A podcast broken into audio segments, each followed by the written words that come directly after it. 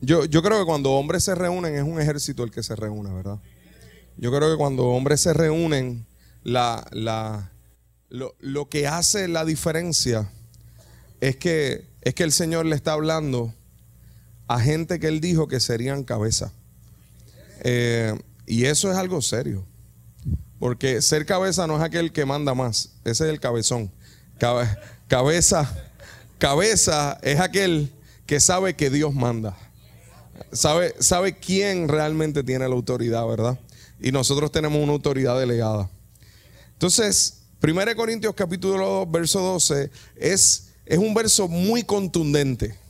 Y muy contundente para nosotros y para, y para celebrar esto, ¿verdad? Este, cuando veía el tema que decía, amar es igual a ganar. Pues, este, pues el, el Señor lo que impactaba mi corazón era con estos versos.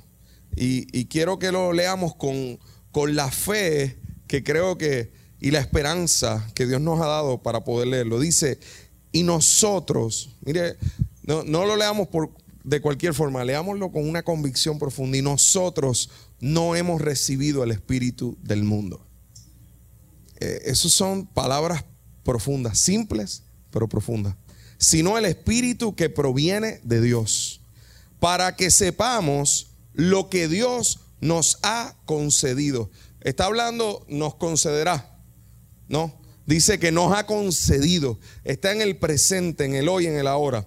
Lo cual también hablamos, no con palabras enseñadas por sabiduría humana, sino con las que enseña el Espíritu, acomodando lo espiritual a lo espiritual. Pero hay un pero aquí. Dice, pero el hombre natural no percibe las cosas que son del Espíritu de Dios, porque para él son locura. Y no las puede entender porque se han de discernir espiritualmente. Yo voy a repetir esto otra vez. Pero el hombre natural no percibe las cosas que son del Espíritu de Dios, porque para él son locura y no las puede entender, porque se han de discernir espiritualmente. Hombre que estás aquí, se nos va la vida en discernir espiritualmente lo que el Espíritu nos ha concedido.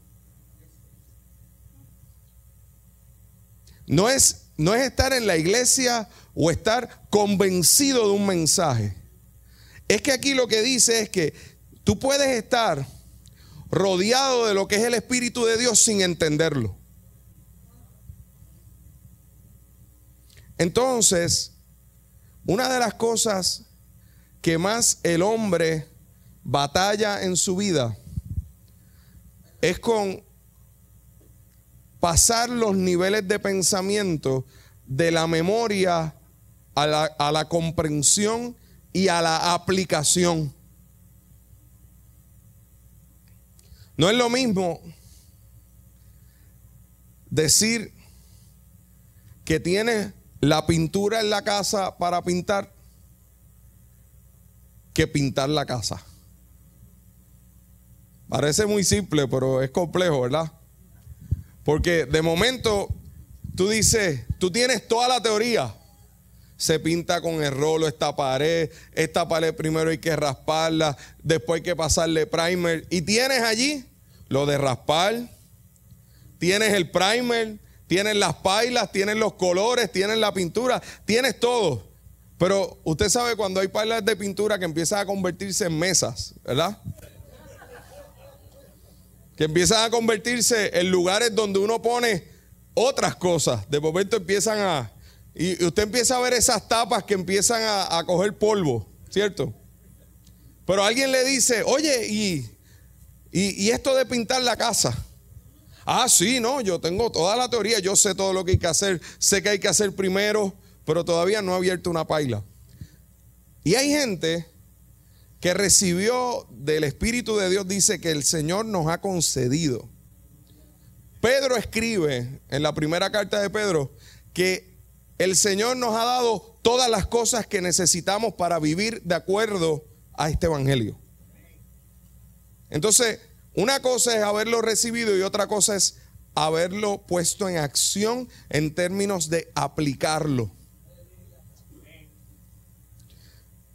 Una de las cosas que hace que el hombre siga siendo un hombre natural es que al no discernir las cosas, lo, lo, que tiene que ver con el espíritu, ese hombre empieza a endurecerse. Y puede estar asociado a todos los procesos de la iglesia, pero su corazón está endurecido porque no hay discernimiento de lo que Dios le ha dado ya. Entonces, quizás una de las cosas que más nos destruye como hombres es que qué bien nos sale el aparentar. Qué bien nos sale.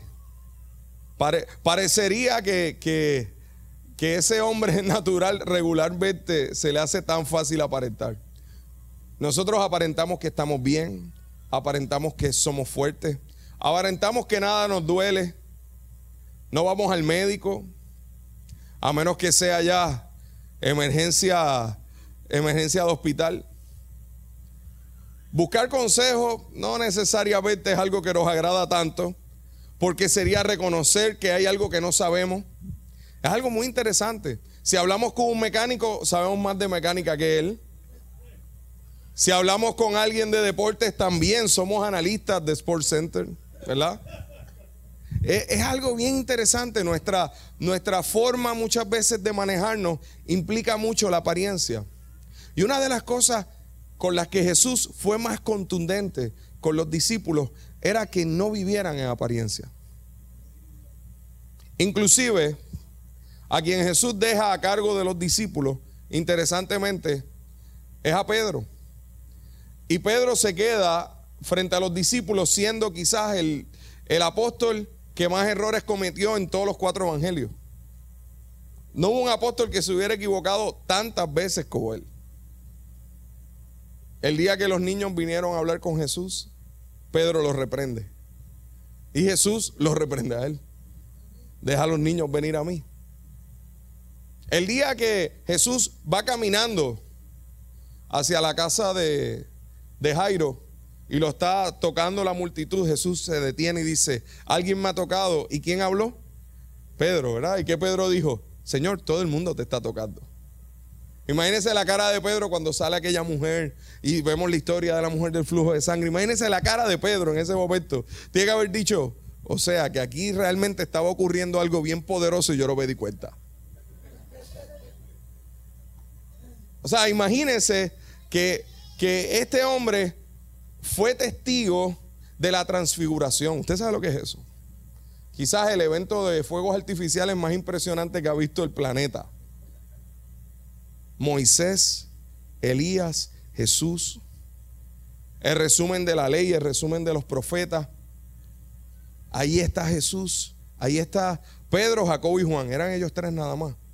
Y en medio de eso majestuoso que está ocurriendo, Pedro decide hablar. ¿Usted puede entenderlo? Usted puede entender a Pedro hablar. Pedro ahí en ese momento dijo, Señor, bueno para aquí que estemos, que hagamos tres enramadas, vamos a hacer una para ti, una para Moisés, una para Elías. Y la escritura dice que en ese momento ni Jesús le respondió. Fue el Padre. El Padre dijo, este es mi hijo amado, a él. Ese fue un tapaboca del cielo. Fue, fue, como si Jesús dijera, Señor, llevo tres años bregando con este hombre. Mira a ver que, háblale tú, métele mano, porque es que él habla donde no se supone. En una ocasión Jesús hace la gran pregunta, ¿verdad? ¿Quién dice la gente que soy yo? ¿Cierto? Y Pedro, mire, yo ahora recién acabo de cumplir 20 años de estar enseñando en la universidad.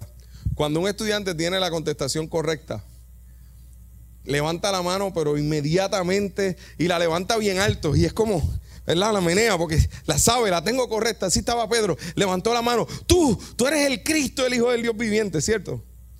Y Jesús le dijo, bienaventurado eres, Simón Pedro. Y ahí Pedro dijo, ah, al fin, la pegué, llevo, llevo dos años corriendo por aquí. La pegué, esta es.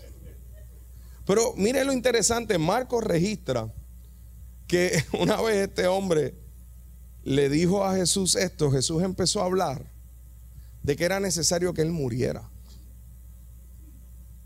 Pasaron seis versículos.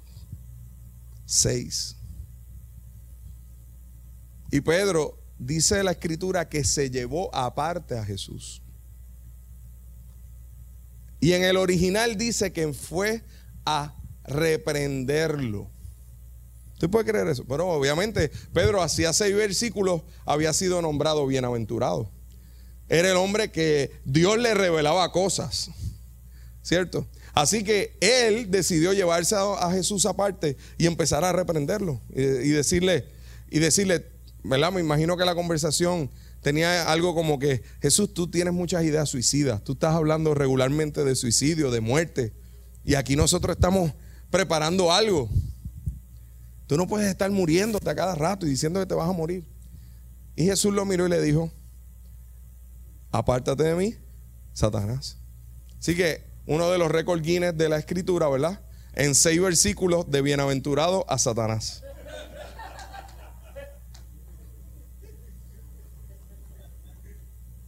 Y ahí estamos en la Santa Cena. Y en la última cena están ahí todos. Y de momento Jesús dice, uno de ustedes me va a negar. Mire, esto lo preguntaremos en el cielo, ¿verdad? Pero yo estoy seguro que más o menos como el 80% de los discípulos pensaron que era Pedro. Si es el, es el que lleva equivocándose todos los tres años. Por eso Pedro salta y dice, aunque todos estos te nieguen, yo no te voy a negar. ¿Cierto? Y ahí Jesús le dice, Satanás te ha pedido a ti y ese es el verso importante, Lucas 20. Satanás te pidió a ti para zarandearte como a trigo. Pero yo he rogado por ti para que tu fe no falte y cuando vuelvas, confirmes a tus hermanos. Entonces, mire lo interesante de esto. ¿A quién pidió Satanás? Al transparente, al sincero. Al que, pues quizás a veces abría la boca y metía la pata. Pero era él lo que él pensaba, eso era lo que él era. A ese Jesús lo vio y dijo, tú vas a estar al frente. Porque este evangelio va a ser predicado por gente que tenga un corazón transparente y auténtico para demostrar la gloriosa bendición de la gracia del Padre. Entonces, ¿qué necesitamos? hombres no que sean gente que aparenten una espiritualidad. Necesitamos hombres que sean espirituales, porque aquel que aparenta una espiritualidad es un hombre natural que no discierne al espíritu. Porque este evangelio no está diseñado para que tú te conviertas en un superhombre. Está diseñado para que tú entiendas que si eres pobre de espíritu, tienes la gracia de Dios obrando en ti a cada instante. Es que Jesús dijo, bienaventurados los pobres de espíritu. Eso quiere decir que yo reconozco mi necesidad constante de la presencia de Dios para vivir como un hombre espiritual. Entonces yo no puedo conformarme con ser un hombre que va a la iglesia. Yo necesito ser un hombre espiritual en toda mi manera de vivir.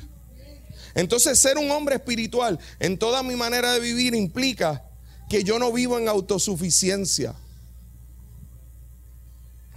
Y una de las cosas que más a nosotros como hombres nos pasa es que, es que apretamos ese botón de autosuficiencia y empezamos a hacer todo como creemos que se supone que sea. Y apretamos el botón de, autosuficiencia para ser proveedores. Y apretamos el botón de, autosuficiencia en nuestras circunstancias de vida en lugar de apretar el botón de dependencia. Y hay veces que nos ocurren cosas y preguntamos, ¿y por qué me pasó esto? Pero eso que te ocurrió, increíblemente el Señor lo utilizó para llevarte a dependencia. Y amar es igual a ganar, es amar cuando amas a Dios en la intimidad. A mí me fascina de la escritura que, que Pedro, aún luego de ser encomendado por Jesús, no dejó de equivocarse. Inclusive la escritura registra que en el momento donde, ¿verdad? Estos versículos que amamos tanto, que es el momento donde Jesús restaura a Pedro, Juan 21, ¿verdad? Está diciendo, mira, me amas. Y le hace las tres preguntas, ¿verdad? para que él afirme, así como, como negó tres veces, afirme tres veces que le ama. Y inmediatamente más adelante de ese verso, que Jesús lo restaura y lo pone ya en un lugar de autoridad, Pedro dice, Señor, ¿y qué de este? Pregunta por, por Juan. ¿Y qué de este?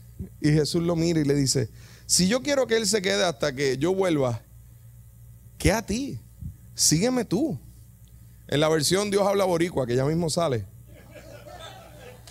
¿Usted sabe cómo dice ese verso? Ese verso dice, si yo quiero que Él se quede hasta que yo vuelva, ¿qué te importa a ti?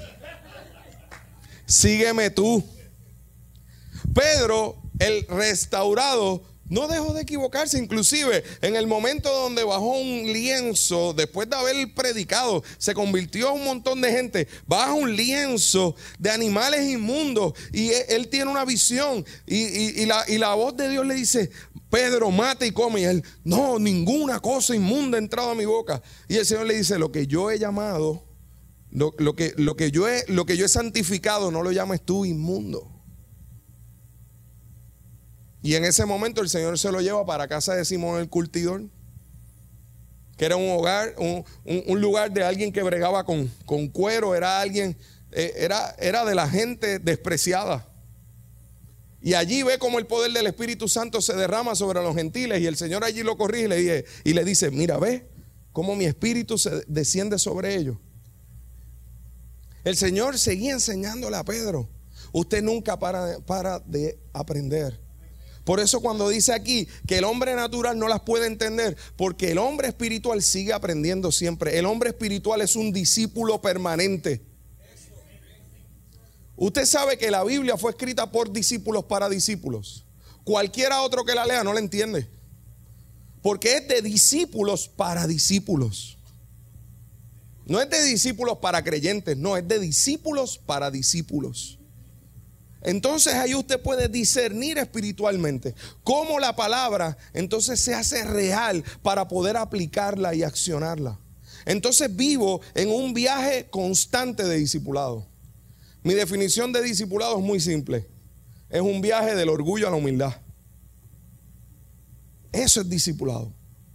¿Usted quiere definir discipulado? Eso es un viaje del orgullo a la humildad. Punto. El orgullo viene en nuestro package. El apoyarnos en nuestra propia prudencia es lo que directamente, es a lo que nos dirigimos regularmente.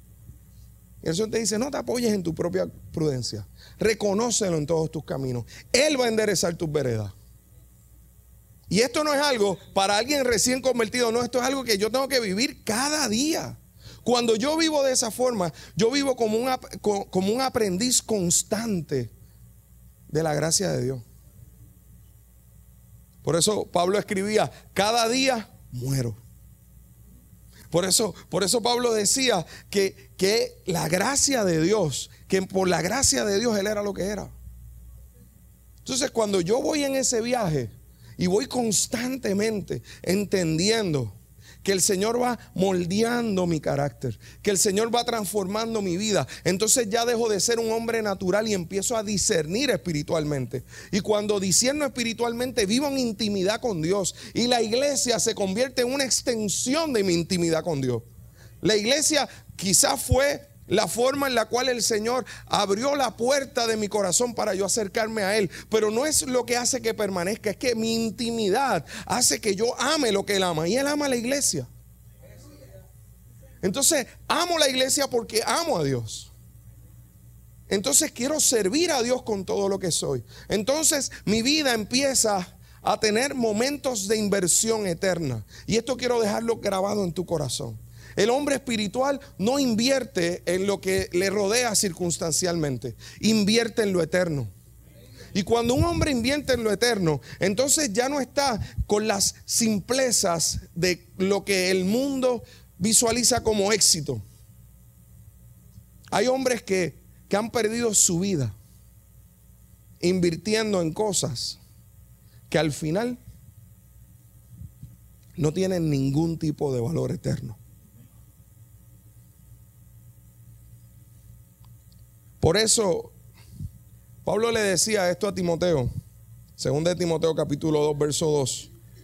Dice, lo que has oído de mí ante muchos testigos, esto encarga a hombres fieles, que sean idóneos para enseñar también a otros. Pablo lo que le está diciendo a Timoteo es, Timoteo, busca hombres fieles. Obviamente, sé tú un hombre fiel. Pablo cuando le escribía estas cartas a Timoteo eran cartas de intimidad. Era amado hijo en la fe. Inclusive la escritura habla de Timoteo como aquel que tenía a su abuela Loida y a su madre Eunice, pero no habla de su papá. Y el nombre de Timoteo es griego. Probablemente Pablo lo que hizo fue adoptarlo y enseñarle el carácter de Jesús y mostrarle la grandeza de ese discipulado de seguir creciendo en la transformación. Y por eso le dice, necesitas encargar esto a hombres fieles. La iglesia necesita invertir en los hombres. Yo doy gracias a Dios porque, porque durante estos últimos años he visto como iglesias se levantan a bendecir el corazón de los hombres. Doy gracias a Dios por esto. Doy gracias a Dios por los pastores que están aquí, que están invirtiendo en el corazón de los hombres. ¿Por qué? Porque necesitamos levantar hombres que entiendan que lo más importante es ser fiel. Fiel a Dios y fiel a los valores que han aprendido en su vida. Fiel a sus esposas, fiel a sus hijos, fiel a sus nietos. Porque fíjese, eso es algo de inversión eterna. Porque cuando, dice la palabra que cuando lleguemos delante del Señor, las palabras de Él van a ser bien, buen siervo y fiel. Así que quiere decir que yo tengo que invertir en mi vida en aquello que me produzca, que produzca el que yo sea alguien fiel, porque eso tiene valor eterno. Esa sería una buena pregunta para aplicarla y para vivirla regularmente. ¿Esto me conduce a ser alguien fiel? No, ok, pues lo desecho. Esto no tiene valor eterno. Hay que, hay que empezar a, hacer resaques de cosas en nuestra vida. Hay que empezar a mirar qué cosas realmente le estoy poniendo mi fuerza. A veces pierdo mi fuerza y, pierdo mi tiempo y de momento cuando abro los ojos, pasaron los años y, pero, pero ¿y por qué yo desgasté mi vida aquí? en algo que no tiene valor eterno. Y luego dice que sean idóneos para enseñar también a otros. Sabes, hombre, tú tienes una gran responsabilidad. Hay muchos hombres en mi vida que me enseñaron que nunca cargaron un micrófono. Yo estoy trepado en los hombros de gente que nunca se trepó en un púlpito, ni siquiera predicó un mensaje. Pero marcaron mi vida con sus enseñanzas. Marcaron mi vida con sus testimonios. Marcaron mi vida con su fidelidad. La iglesia tiene que nutrirse de hombres que entiendan el rol que Dios les dio. Y que entiendan que son cabezas para, porque tienen una responsabilidad y una autoridad de enseñar. Hoy en día, hermano, el 95% de nuestras cárceles están llenas de hombres. El 70% de los suicidios en nuestro país es de hombres. Cada 15 días al menos muere una mujer por violencia doméstica. El 80% de los deambulantes de nuestro país son hombres. El 70% de los jóvenes que están en las cárceles tienen un denominador común.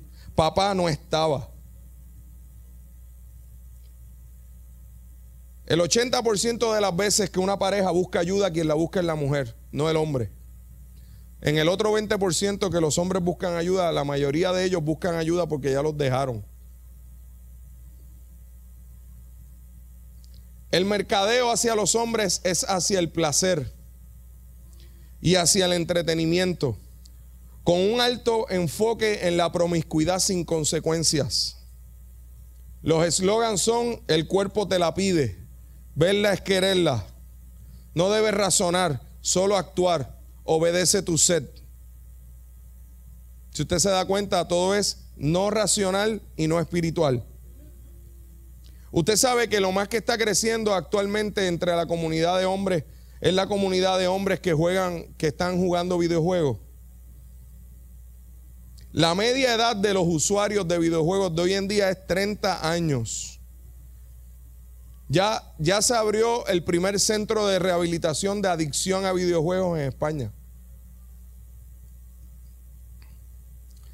¿Por qué? Porque es una industria gigantesca, multimillonaria. Así que se ha convertido el entretenimiento en la meta final del hombre y no en el carácter.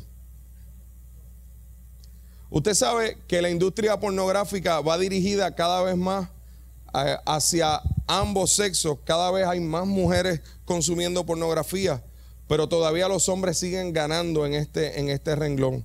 Al punto que lo que genera la industria pornográfica en un año es lo mismo que genera la Major League Baseball, la NFL y la NBA juntos.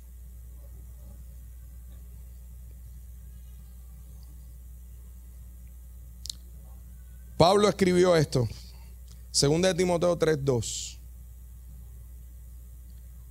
Porque habrá hombres, dice el verso anterior, dice que en los postreros días vendrán tiempos peligrosos. Porque habrá hombres amadores de sí mismos avaros, vanagloriosos, soberbios, blasfemos, desobedientes a los padres, ingratos, impíos. Quiero quedarme en la primera nada más. Amadores de sí mismos. Amar nunca va a ser igual a ganar cuando el hombre lo que hace es amarse a sí mismo sobre todas las cosas. Ese es el tiempo más peligroso, es ese. Porque la palabra dice, ama a Dios sobre todas las cosas y a tu prójimo como a ti mismo. O sea, amas a Dios primero, te amas a ti y amas al prójimo. Porque amas al prójimo como a ti mismo. Así que el primero que te tienes que amar es a ti. Pero el primero que tienes que amar antes que a ti mismo es a Dios. Y dice que es con todas tus fuerzas, con toda tu mente, con todo tu corazón. Entonces, por eso digo que hay que volver a predicar lo simple. Necesitamos en nuestros púlpitos volver a predicar lo simple, porque en lo complejo nos perdemos. Necesitamos lo simple. Y lo simple es que Jesús dijo que está, se resume los profetas y los mandamientos en amar a Dios sobre todas las cosas. Y creo que es una pregunta simple para aplicar. Ok, como me estoy comportando, estoy demostrando que estoy amando a Dios más que a esto.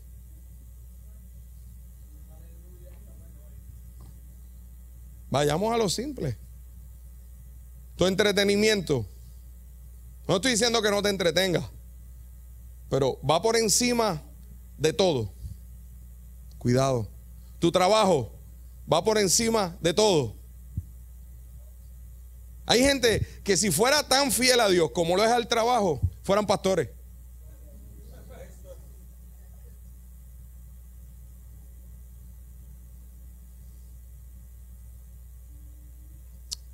Mira hermano, es imposible que un hombre que viva para sí entienda la gloriosa realidad de que amar a Dios sobre todas las cosas es lo que realmente provoca la verdad, el verdadero gozo. Un predicador a quien admiro mucho, él ya falleció, Dallas Wheeler, decía esto, que a veces en las iglesias se predica mucho del sacrificio del discipulado. Y se habla de que el costo del discipulado. Tiene tanto costo, hay que, hay que sacrificarse para ser discípulo. Pero él decía que eso no era totalmente cierto. Él decía que es más costoso no ser discípulo. Porque el que vive como discípulo vive con paz, con dirección, con confianza, con certeza, con el cuidado de Dios. Pero el que vive no siendo discípulo, vive sin eso. Parecería un sacrificio mayor a primera instancia, pero, pero no es así. Ser discípulo es un privilegio. Mire, cuando Jesús le dijo a sus discípulos, sígueme, le arruinó, le arruinó la vida. Pastor, ¿qué usted está diciendo? Sí se las arruinó. La vida como ellos la conocían, seguro que se las arruinó.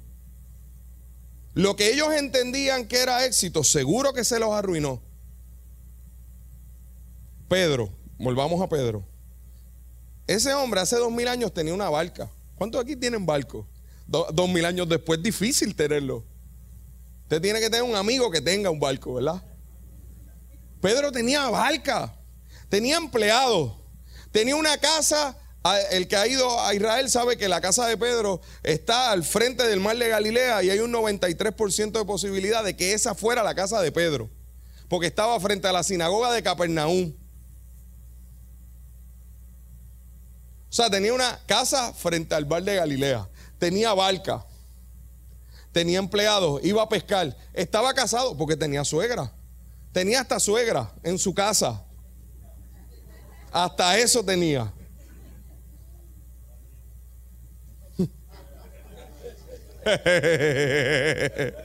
Se salió del alma. Mira, hermano. Y llegó Jesús.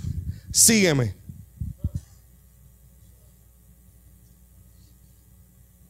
Apártate de mí que soy pecador, ¿verdad? Es la pesca milagrosa que ocurrió, lo, voló. Desde ahora serás pescador de hombres. Voy contigo, Jesús. Dejo todo esto. Los hijos de Zebedeo, Juan y Jacobo, al instante, dice la, sígueme. Al instante dejaron las redes, la barca y a su padre. Imagínense el papá así, con las redes. ¿Para dónde van estos? Pero si yo tenía un plan para estos muchachos, para que se quedaran con el negocio, les arruinó la vida, se las cambió. Si la, si la vida no fue arruinada por ese sígueme, no te has convertido de verdad. Y me refiero a arruinar la vida a lo que dijo Jesús. Te lo, te lo voy a, a, representar teológicamente por si tienes dudas. Jesús dijo que el que quiera ganar su vida, la perderá. Pero el que por causa de mí pierda su vida, ese la hallará. Volvamos a lo simple de la palabra. Dejemos de predicar que Dios murió para que nosotros estemos felices. No, no murió para eso. Para que todo nos salga bien en la vida. No, no, Él murió para darnos vida eterna. Y, el colmo de Dios es que viviendo esa vida eterna, vivimos en el gozo de Él que es por encima de las circunstancias. Que las circunstancias van a llegar, seguro que sí. Pero mire, si, nuestro, si nuestra casa se deshace, de Dios tenemos un edificio. ¿Entiendes? Ese sígueme tiene que cambiar tu vida. Punto. El sígueme de Dios a mi vida la cambió. Lo que yo estoy haciendo hoy, yo no lo soñé nunca que yo iba a hacerlo. Yo, yo no crecí, le quiero hablar de mí un momento. Yo no crecí en una iglesia, en, una iglesia. Yo, yo no soy de, ¿verdad? Yo bendigo a, los hermanos y oigo sus historias. Mi papá, mi abuelo fue pastor, esto. Yo no, yo no, yo, eh, yo anhelo que esas historias las tengan mis hijos, pero yo no las tengo. E, esa no, es, esa no es mi historia. Mi historia es que a mí no me llevaban a la iglesia. Punto. Mi papá era un un hombre que iba a la iglesia toda la semana, pero iba a todas las iglesias, porque él era el funerario del pueblo.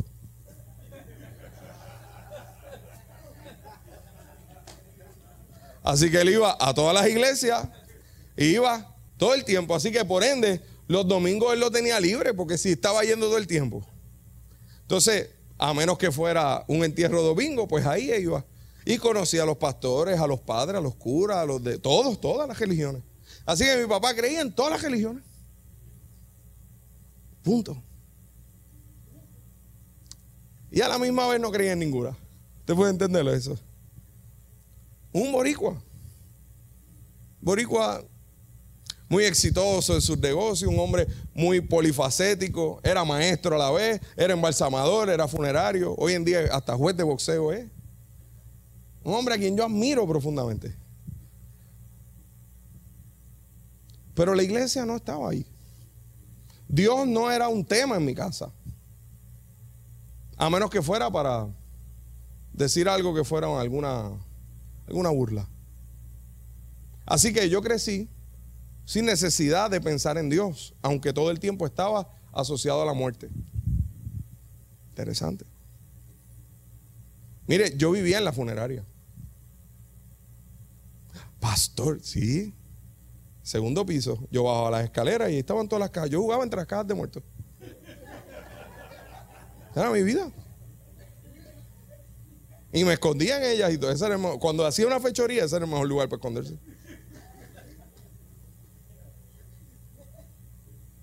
Pero a los 11 años, un joven que su papá tampoco lo llevaba a la iglesia. Le entregó su vida a Cristo. Y ese joven era mi mejor amigo. Y durante dos años yo le hice bullying religioso.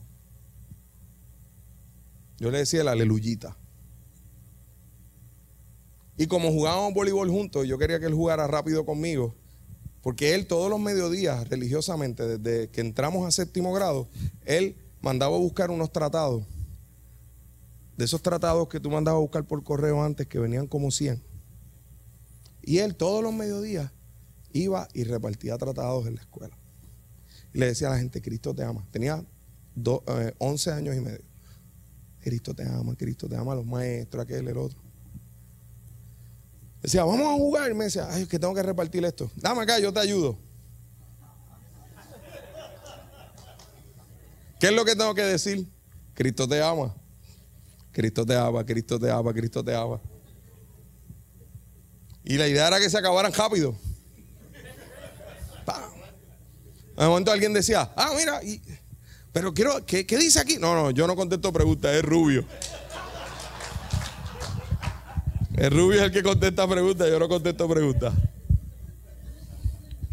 Dos años después me senté a leer el tratado. Tenía 13 años. Ese día no entendí mucho de lo que decía. Pero él llevaba mucho tiempo invitándome a la iglesia y yo dije, ese día le dije, voy a ir. Yo soy de Yabucoa. Ese día había juego doble A. Un sacrificio grande yo. Un 10 de marzo de 1989. No era una iglesia grande. Habían cinco personas. Estaban dando un estudio bíblico. Yo no recuerdo lo que dijeron. Yo recuerdo que los cinco me abrazaron. Esa noche llegué a mi casa y le entregué mi vida a Cristo en mi cuarto. Obviamente yo no sabía lo que había hecho hasta el otro día que lo llamé y le dije, oye, yo hablé esto con Dios. Y él fue en su bicicleta BMX y me llevó una Biblia de esas de, de, de borde azul. Y me dijo, tú te convertiste. Y en la Biblia me escribió, esta es tu vida, léela. Y de eso hacen ya 30 años.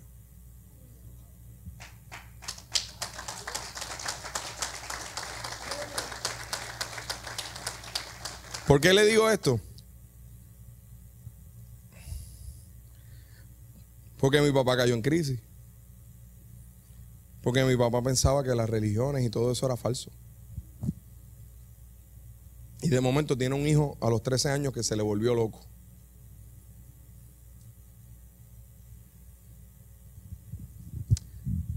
¿Sabe qué yo tuve que hacer? Ponerme a realmente comprender si esto de Dios era auténtico o no. Y por eso, cada vez que el Señor me permite compartir el Evangelio o ir a algún lugar, siempre hay una palabra en mi corazón de autenticidad. Porque yo creo que la iglesia se gana el mundo con la autenticidad. Yo creo, y, sabe algo, yo creo que un hombre cuando vive espiritualmente vive en autenticidad. Y cuando vive en autenticidad entiende el Evangelio. Porque podemos estar en la iglesia, vivir en apariencia y ser hombres naturales que no entendemos la grandeza del Evangelio. Mi papá me dijo, yo, yo comencé a pastorear a los 24 años. Y mi papá me dijo que el día más horrible, uno, él tenía dos días horribles. El otro me, dijo, este día fue el día, uno de los días más horribles de mi vida y me dijo lo que era. Me dijo, y el segundo fue cuando tú me dijiste que iba a ser pastor. Las palabras de mi papá fueron estas. Yo tenía unos planes para ti. Estábamos, recuerdo, estábamos en Nueva York y estaban sus amigos. Un viaje que yo lo acompañé a una pelea de boxeo. Le estoy hablando, no sé, quizás algunos 20 años atrás. El día, y, y estaba hablando con todos los amigos, eran como cuatro o cinco, y le dice, el día que mi hijo dijo que iba a ser pastor, ese día fue un día horrible. Porque yo dije, decía él, Porque yo dije, voy a tener que creer que hay un pastor que es de verdad.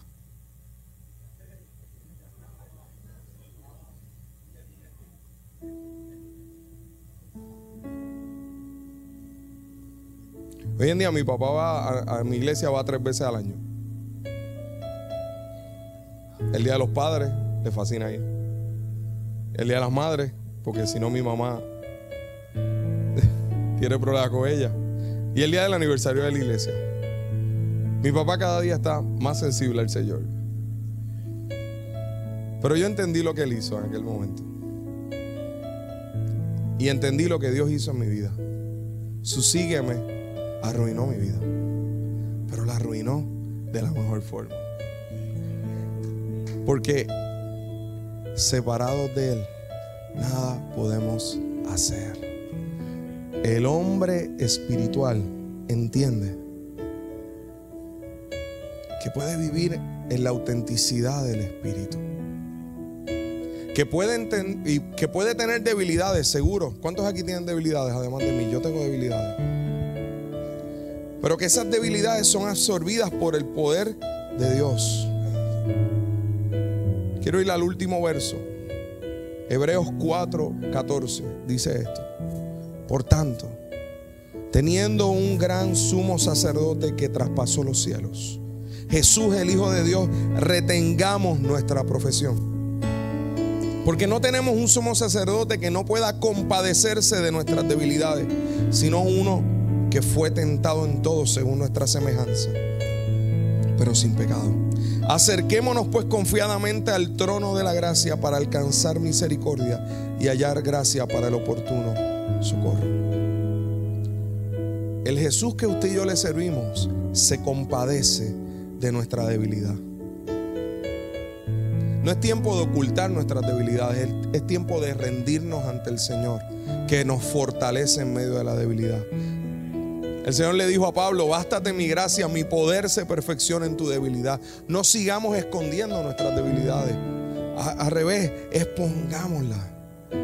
Y, y cuando funcionamos como iglesia entre hombres necesitamos confesar nuestras ofensas unos a otros para ser sanados. No sigas viviendo en lo oculto. El pecado oculto, ¿sabes por qué tiene mucho poder? Porque es oculto. Y Jesús dijo claramente que todo lo oculto va a salir a la luz. Yo aprendí algo en el Señor. Si todo lo oculto va a salir a la luz, pues prefiero sacarlo yo. Y por eso necesitamos vivir una vida de gente tan transparente que sea capaz de rendir cuentas. Le hablé de los errores de Pedro, ¿cierto? Mencióneme los errores de Judas Iscariote. ¿Cuántos hay en la escritura? ¿Cuántos errores hay de Judas Iscariote? Busque los cuatro evangelios. Y busque algún momento donde se diga, Judas Iscariote aquí se equivocó. No, Judas Iscariote traicionó a Jesús. Punto. El único momento que, se, que hay algo y que aparece hasta en paréntesis es Juan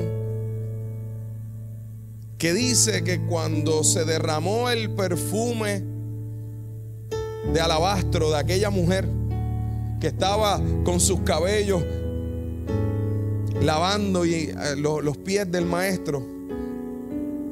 Juan relata que en ese momento Judas dijo, qué desperdicio, esto pudo haber sido vendido por 300 denarios y se le daba a los pobres. Ese verso nos muestra dos cosas. Primero que Judas era el tesorero, porque era el que tenía la bolsa. Porque Juan dice, pero esto lo decía porque era ladrón. Entonces metía su mano en la bolsa y hubiera sacado esos denarios. Pero ese paréntesis lo que me muestra es que Juan se dio cuenta de eso después. Es que mientras él está haciendo el relato, eh, usted sabe cuando usted de momento descubre algo y dice, ah, con razón. Con razón fue que Judas dijo eso. En aquel momento él lo dijo y a todo el mundo le pareció quizás lógico. Wow, es verdad. 300 denarios, eso es el salario de un año. Eso se debió haber dado a los pobres. Tienes razón, esto es un desperdicio. Pero luego se dieron cuenta de que lo que había hecho la mujer era autenticidad y lo que estaba haciendo Judas era apariencia. Porque el pecado más grande de Judas fue que estuvo tres años y medio aparentando ser un discípulo.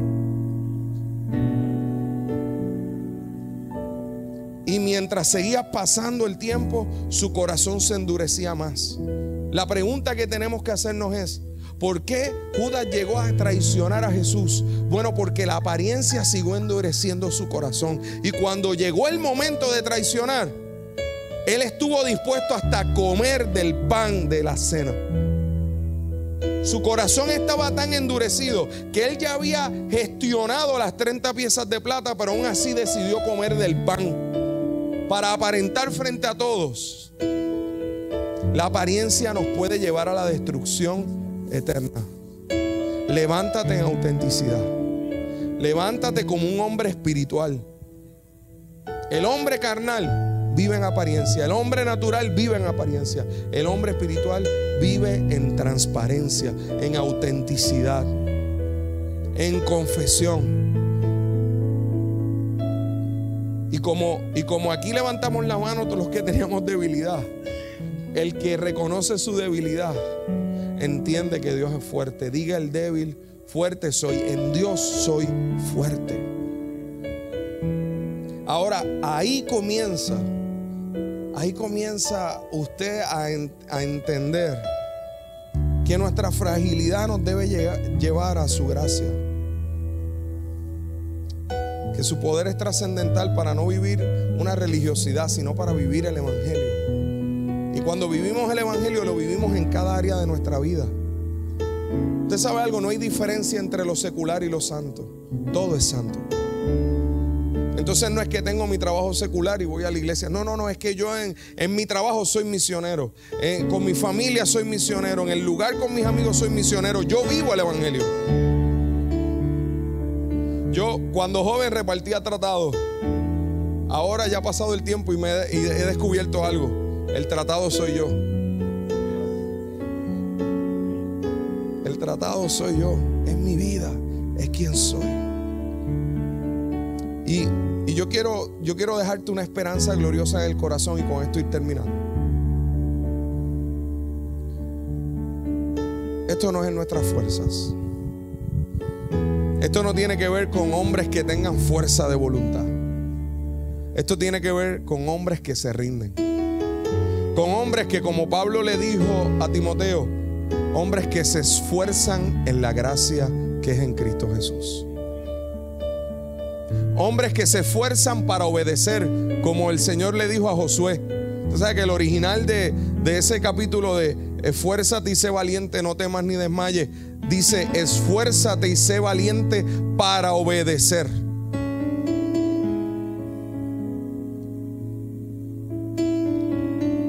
Y si hay veces que usted ha dicho, ay, es que me siento hipócrita haciendo esto. No le llamo hipocresía a lo que Dios llama obediencia.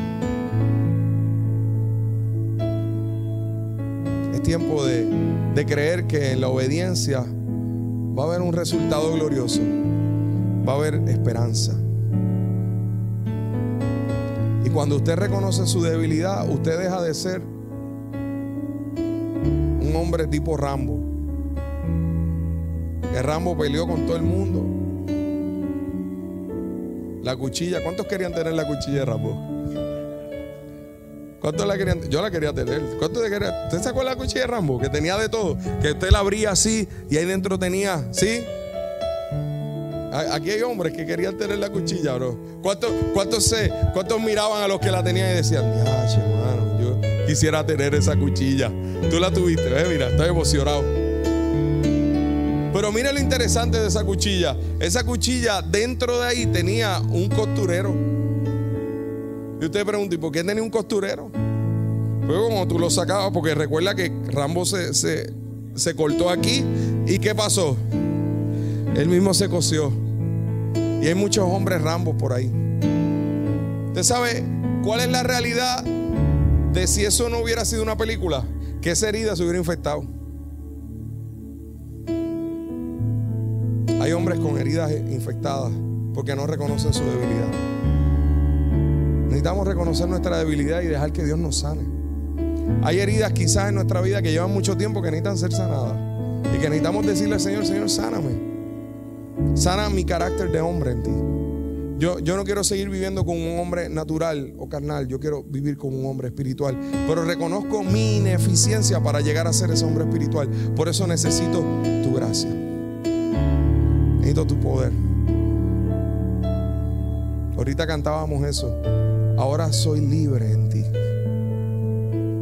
Ahora, ahora tú llevaste mi cruz. Tú tomaste mi lugar. Y Jesús dijo que si tú te niegas a ti mismo y le sigues, tú le vas a ver. Así que yo te invito a que, si estoy en tu corazón, yo, yo creo en los hombres valientes. Y yo creo en los hombres que, que aún en medio de... yo, yo creo que Dios le habla al corazón de guerra del hombre. Y ese corazón de guerra es un corazón que, aunque, aunque parezca que la batalla se va a perder, como quiera la voy a pelear. Qué glorioso es saber que en tu hombría natural la perdería, pero en tu hombría espiritual está garantizada la victoria. Y eso es glorioso. Yo no sé qué derrotas has tenido, yo no sé qué debilidades has tenido, yo no sé qué apariencia has vivido, pero hoy en el nombre de Jesús, yo quiero orar para que eso quede aquí. Y tú te levantes con la autoridad de Dios y con la autoridad de su poder. Y si eso es así, yo te invito a donde estás, te pongas de pie. Diga, Señor, yo me levanto en la autoridad de tu espíritu. No más apariencia, quiero vivir en la autenticidad. Vente, pasa, pasa para acá al frente, pasa para acá, pasa para acá, vente. Vente, vamos a orar. Yo, creo que Dios es un Dios de pactos. Dios de pactos. Y cuando, y cuando un hombre con la autoridad de su espíritu se levanta frente al Señor y le dice, Señor, yo, yo, yo, yo quiero abrazar tu pacto. El Señor se acerca. Aleluya,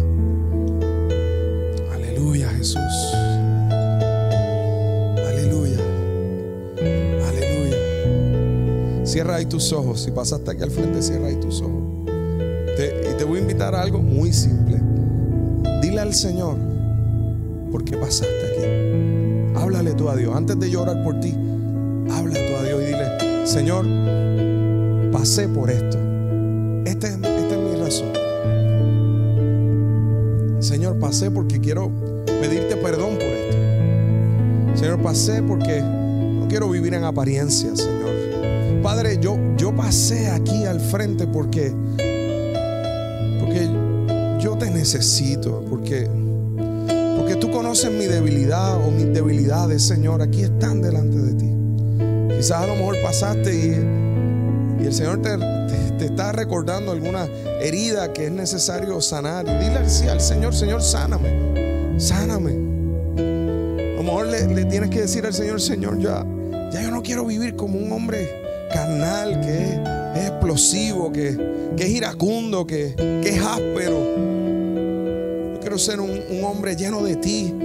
Un hombre que pueda bendecir con palabras a su esposa, a sus hijos, a sus generaciones, a sus amigos. Yo quiero ser un hombre, Señor, que edifique, que construya, que levante, que bendiga. Un hombre que pueda dirigir con autenticidad.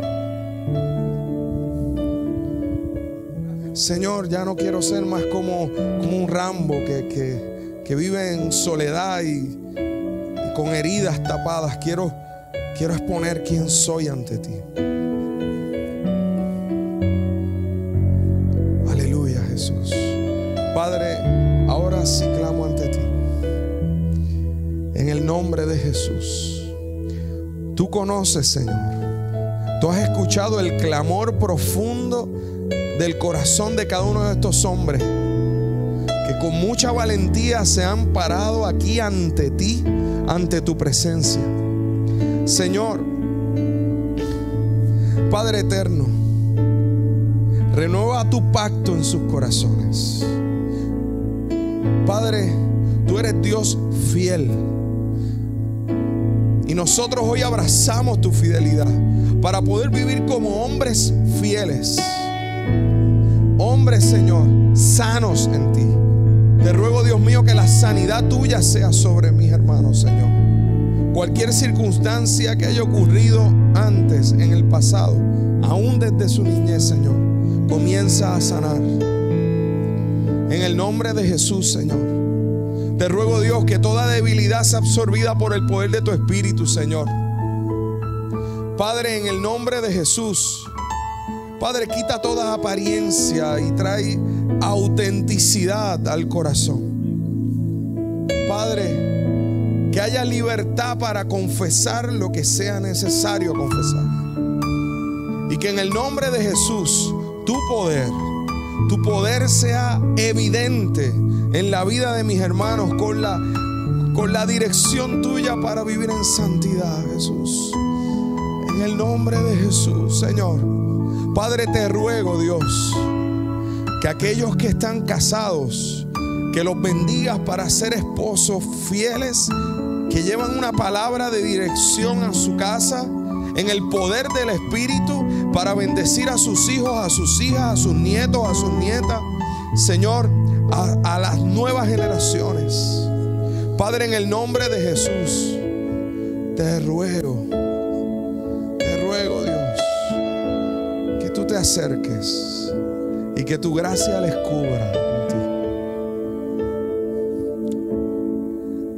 Yo, te voy a invitar a que tú le, eches el brazo al hermano que tienes al lado tuyo, como, como cuando estamos en un mismo equipo. Echa, échale el brazo ahí. Y ahora ahora con la autoridad que, Dios te ha dado, clama por tu hermano. Clama por él. Como, como si fuera por ti mismo. Clama por, por tu hermano. Y bendícele. Bendícele. Clama como si fuera por ti mismo. Y dice, Señor, levanta a este hombre en ti. Levanta a este joven en ti si el que está al lado tuyo es un joven. Levanta a este, a este hombre en la dirección de tu espíritu. En el nombre de Jesús, Señor. Padre, escucha el clamor de mis hermanos. Oh Jesús, te ruego, Dios mío,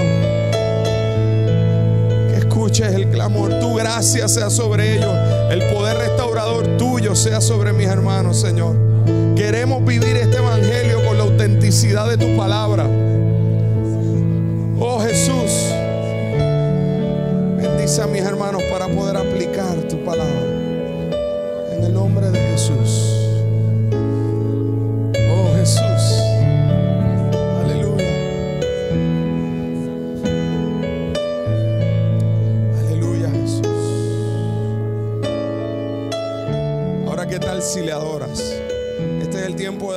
Dale gracias al Señor. Dale gracias y adórale. Dale gracias al Señor.